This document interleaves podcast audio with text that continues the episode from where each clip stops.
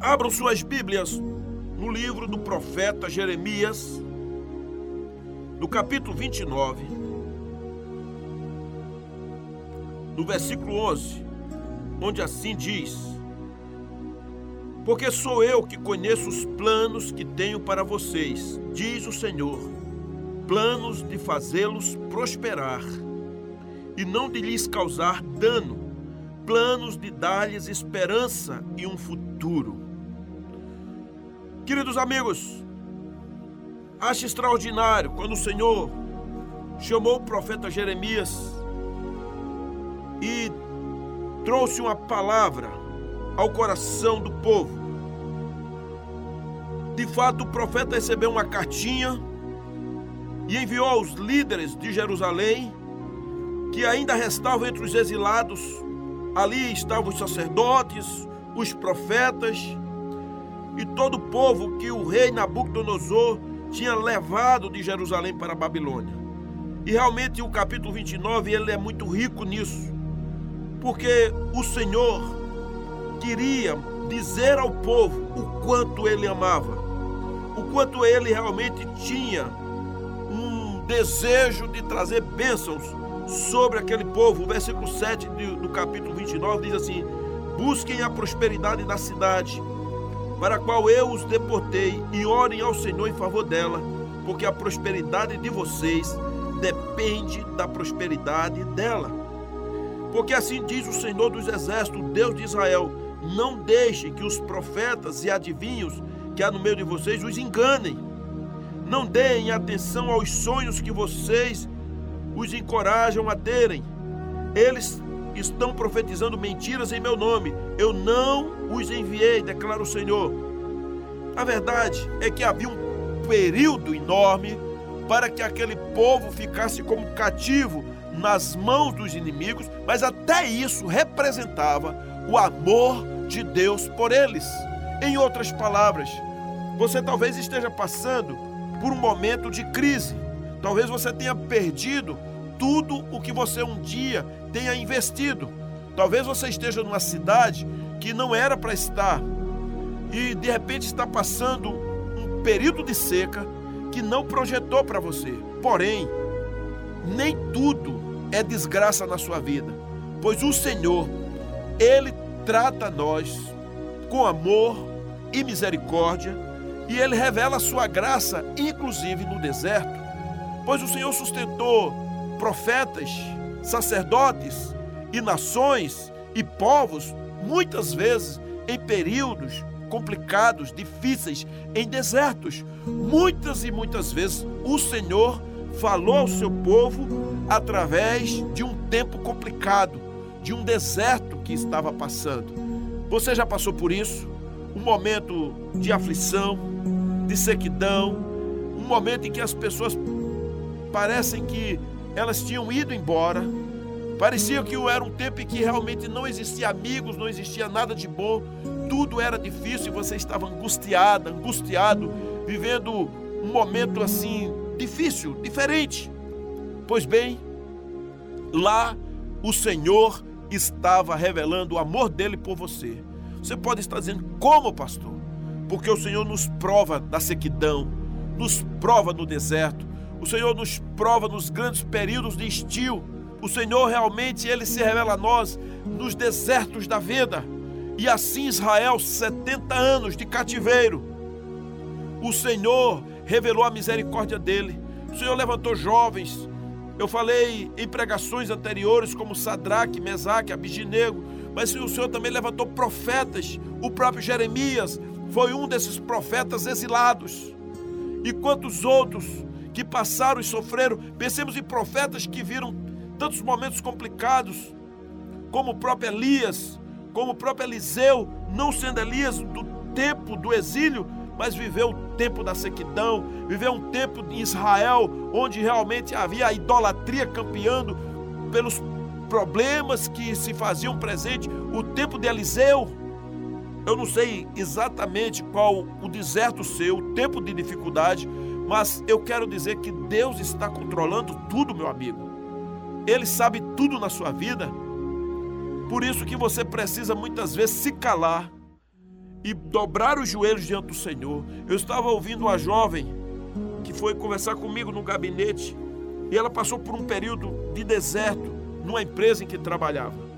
E a pessoa conversando, mandando mensagens ameaçadoras, tentando minar a vida daquela jovem, mas ela tinha um princípio cristão. Ela disse: Eu vou me calar, não vou responder, vou ficar na minha. E não vou ficar com raiva desta mulher que quer me destruir. Então ela ficou em oração, ela pediu demissão, saiu daquele lugar. Deus abriu as portas em outros locais. O Senhor deu ganho de causa àquela jovem, àquela moça. E ela disse assim para mim, pastor, o melhor de tudo é que eu mantive a minha boquinha fechada. O melhor de tudo é que eu oro por ela. O melhor de tudo é que eu não tenho raiva dela. Você já pensou nisso? Então o Senhor às vezes está dizendo: aguenta a provação, decida conversar mais comigo, ore mais, não fique reclamando, não fique só buscando, pleiteando os seus direitos, não fique só alardeando em todos os cantos onde você vai, que realmente fulano foi mal com você, de que Cicrano fez isso com aquilo outro, e você às vezes o Senhor está dizendo: cale-se, como diz o profeta Isaías, cala-te, ó ilha, cala-te, dobra os joelhos, clama ao Senhor começa a orar, traz um louvor nos lábios, começa a dizer: Senhor, em tudo dou graça, porque esta é a vontade para comigo, e então, Senhor, eu vou louvar o teu nome, te adorar. No meio dessas declarações do Senhor, surge exatamente o que está no versículo 11, quando o Senhor diz: Porque sou eu que conheço os planos que tenho para vocês, diz o Senhor, planos de fazê-los prosperar e não de lhes causar dano, planos de dar-lhes esperança e um futuro. Aleluias! Será que você crê nisso? Que diante das coisas que tem passado, às vezes a enfermidade, a quebra de uma empresa, um cônjuge que foi embora, um filho que partiu, a uma pessoa querida que até mesmo morreu, você está vivendo um luto e o Senhor fala assim: Eu tenho um plano para fazer você prosperar. Um plano que vou lhe dar esperança, um plano que vou lhe dar um futuro. Porque, queridos, depois que Salomão morreu, o reino de Israel se dividiu, todos nós sabemos, em duas partes. Dez tribos ficaram no norte, duas tribos foram para o sul, por conta do pecado do próprio povo. Aquelas dez tribos do norte passaram por momentos complicados de divisões, de devastações, enquanto aquelas outras duas tribos experimentaram também a mão do Senhor, porém a coisa era diferente, elas não foram totalmente destruídas. O profeta que testemunha essa história, Jeremias, ele permaneceu chorando. A verdade é essa, ele dizia que a cama dele era no mar de lágrimas, mas ele permaneceu firme diante do Senhor. E o Senhor mostrou que o povo passaria por um momento de provação, que o povo seria levado para o cativeiro, como aconteceu, como está dito lá em Jeremias 27, que o povo se rebelariam, que o povo seria escravo em terra estranha. Mas tudo isso havia um propósito de Deus para resgatar aquele próprio povo. Mas o Senhor está dizendo para mim e para vocês: eu, o Senhor, conheço os planos que tenho para vocês. Essa é a primeira grande lição. Eu conheço os planos que tenho para vocês. É a primeira lição que eu consigo arrancar aqui dessa palavra. Porque, mesmo às vezes, por conta do nosso pecado, dos sofrimentos que nós levantamos em consequência das nossas transgressões, o próprio Deus, o amado, ele realmente é o Deus que se preocupa e se ocupa conosco. Ele tem um plano de tratar a nossa vida. E o Senhor quer mostrar que, apesar das nossas nuances, dos nossos sofrimentos, das nossas dores, muitas vezes até da escravidão, o Senhor tem um plano para resgatar a mim e a você. Ele tem um plano extraordinário para fazer inverter mudar a chave, mudar a porta. Querido, o segredo está apenas a chave correta na fechadura correta e a porta, não importa o tamanho, ela será aberta com a chave certa na fechadura correta. Eu louvo ao Senhor. Você já viu isso? Você às vezes vê um palácio gigante, uma porta de aço enorme, pesa toneladas. Aí vem ali o chaveiro, o porteiro, com uma chave que não é tão grande. Ele coloca naquele orifício, ele dá algumas voltas e ele empurra aquela porta e as dobradiças cedem, levam a porta para o outro lado. Por que aquilo? Porque a chave estava correta, na fechadura correta. Então, como Deus vai abrir portas para que você realmente comece a mudar a sua história? É quando o Senhor te dá a chave certa e realmente Ele faz isso e você coloca na porta que Ele deu a você. Por isso o Senhor diz: Eu conheço os planos que tenho para você, que tenho para a sua casa, que tenho para a sua família. E esses planos são planos extraordinários, como a segunda lição que nós extraímos aqui. Ele diz: planos de fazer prosperar e de não causar danos. Os judeus tinham um medo incrível por conta do exílio. Eles sabiam que por causa do erro que vinham dos seus líderes, dos seus reis, dos seus profetas que às vezes estavam mentindo, dos seus sacerdotes, das suas lideranças, dos seus príncipes, eles corriam o risco, havia muitas ameaças de que fossem levados ao cativeiro, ao exílio. Eles sabiam disso. Eles tinham consciência do pecado que já estava uma coisa exacerbada no meio do seu povo. Sabiam que estavam vivenciando a consequência de suas escolhas, pois nós somos produtos das nossas escolhas. Porque aquilo que nós plantamos, nós colhemos, aquilo que semeamos, iremos ter como fruto. Daí que a gente tem que fazer uma análise do que andamos plantando, relacionamentos errados, palavras ditas em horas erradas, atitudes incorretas, muitas vezes coisas sem pensar, andando, tomando atitudes de acordo com o coração, não com a razão, sem meditar, sendo pessoas que se atiram de qualquer jeito porque precisa daquilo, compra na hora que não precisa comprar, vende quando não era para vender, fala o que não era para falar, fica calado quando era para falar e então colhe as consequências. E o povo de Israel estava colhendo as consequências, havia uma ameaça por conta do seu pecado. E um pecado não confessado, as consequências virão. Não ficará somente a cicatriz, a ferida também será aberta. Por isso, queridos, mesmo eles correndo o risco da escravidão, e toda escravidão é uma tristeza, a fúria de Deus, quando se acende, é terrível mas ainda assim o Senhor disse assim: Eu conheço os planos que tenho para vocês, planos de fazer prosperar e não de causar dano. Você já imaginou isso? Você está pronto a ir para um deserto, para um lugar escasso, faltando tudo, e Deus fala assim: Eu tenho um plano para fazer você prosperar. É muito difícil você compreender isso. Você está mergulhado numa guerra, numa luta, num deserto, faltando tudo, e Deus fala assim: Eu estou fazendo isso porque você vai prosperar.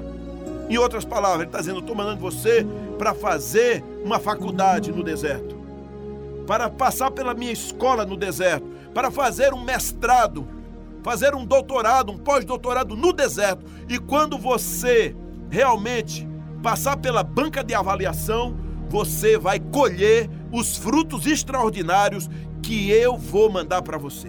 Isso é maravilhoso. Isso é crença. Isso é olhar para a palavra. Isso realmente é entender o que Deus está falando para você. Queridos, o que Deus diz é que realmente Ele deseja fazer com que o seu povo venha prosperar e não causar danos a eles. Então, nessa hora, você pode deixar agora o seu coração palpitar diferente. Será que dá para ter um brilho nos seus olhos? Será que dá para a esperança renascer em você? Pois a Bíblia diz que as misericórdias do Senhor são a causa de não sermos consumidos. Está escrito aqui na Sua palavra. As misericórdias do Senhor não cessaram na sua vida, meu amigo. A graça de Deus está para ser liberada no seu coração. Basta você entender e amar e crer no Senhor. Então se ajoelha diante dele ama ao Senhor, louva o nome dele. Você pode dizer, Senhor, não estou entendendo, é nada. Mas eu creio que a tua palavra, ela falará ao meu coração e que a partir de mim o Senhor levantará. Eu estava falando com uma senhora, um irmão ligou para mim e disse: Pastor, o senhor tem que falar com a irmã, está passando por uma guerra muito grande, uma luta enorme. Eu digo: Ok, a gente que eu quero falar com ela. Então ela foi e disse: Pastor, minha luta é muito grande, eu tenho muitos filhos, sofro muito com meu marido. E ela foi contando as suas dores, os seus sofrimentos, seu coração ali, realmente eu vi que estava sofrendo diante do Senhor. E então eu falei dessa palavra de Deus. E ela começou a introjetar a fé diante dos meus olhos, no seu coração. E ela começou a dizer aleluias, louvado seja Deus. E ela foi tomando posse, foi se alegrando, crendo na palavra. E terminamos orando ali. E ela disse, pastor, agora eu posso voltar para minha casa. Por que isso? Porque ela entendeu que os planos de Deus são planos de fazer bem são planos de esperança, são planos de graça, são planos de misericórdias, são planos extraordinários, queridos.